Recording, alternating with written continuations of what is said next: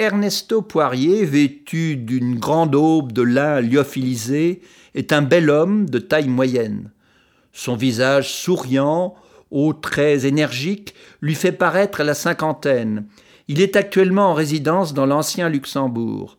Le reste de l'année, il circule dans les différents districts de la région qui regroupent l'ex-Grand-Duché, l'ancienne province du Luxembourg belge et le Saarland, territoire de la Sarre. Il séjourne quelques semaines dans chaque circonscription pour mieux connaître ses administrés. Polyglotte, il maîtrise parfaitement le patois franco-lusitanien, l'allemand et le français communautaire, l'anglais d'Europe, ainsi que le Letzeborgisch pour être en phase avec les anciens. Très simple et suivi uniquement de deux adjoints dans sarrau de cérémonie, il salue les délégués et serre chaleureusement les mains qui se tendent. Il s'arrête même pour converser avec quelques personnes qu'il a reconnues dans la foule. Puis il monte sur le podium, tendu de tissu caméléon, pour adresser quelques mots aux délégations. Il parle doucement et sans effort. Chacun l'entend comme s'il était assis tout à côté. Le thème principal de la causerie inaugurale est la primauté de l'élément spirituel. L'essentiel est le contact permanent avec les citoyens.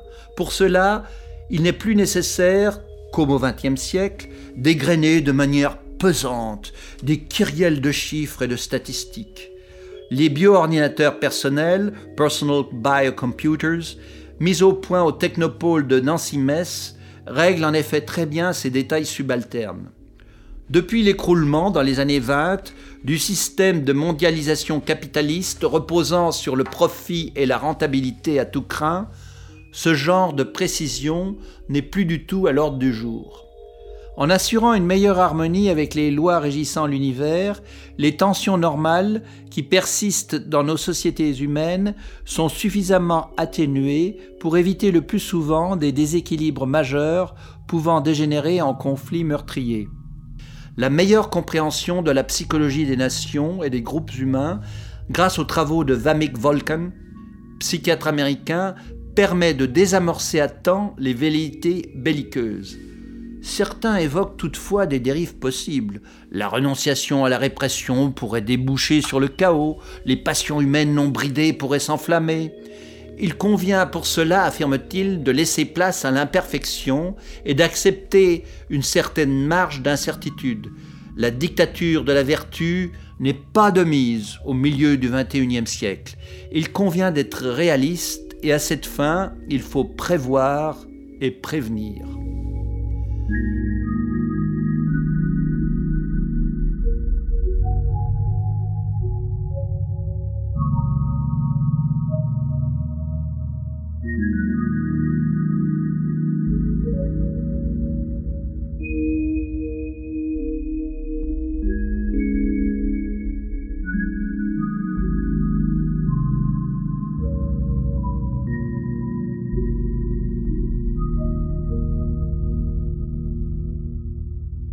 Les nouveaux moyens que nous ont fournis les avancées des sciences humaines au cours des cinquante dernières années, et notamment la mise en œuvre de la vicinistique, règlent avec assez de bonheur les rapports entre humains à tous les niveaux de la vie en société.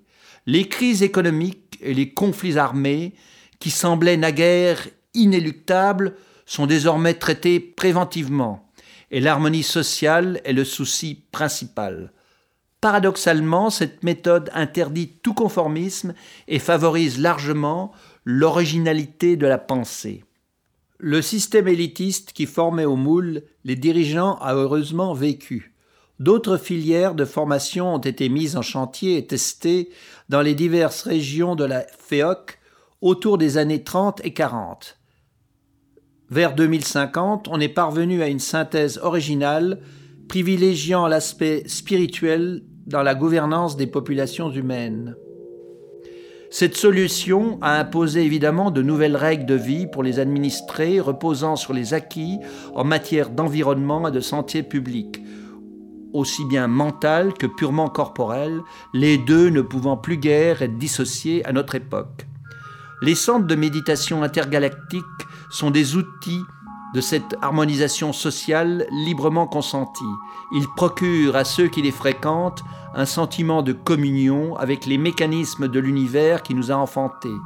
Rien de religieux là-dedans, cependant, souligne-t-il.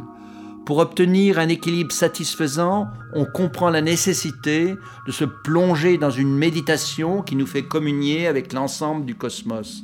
C'est une source de vitalité et de confiance. Ernesto Poirier continue d'exposer sur le même ton les bienfaits que les habitants de la région peuvent retirer de ce complexe. Il conclut, puis salue simplement la foule avant de quitter le bâtiment. Un murmure parcourt les travées. Les premiers exercices de méditation vont débuter sous la direction des équipes d'éveil dont Alpha.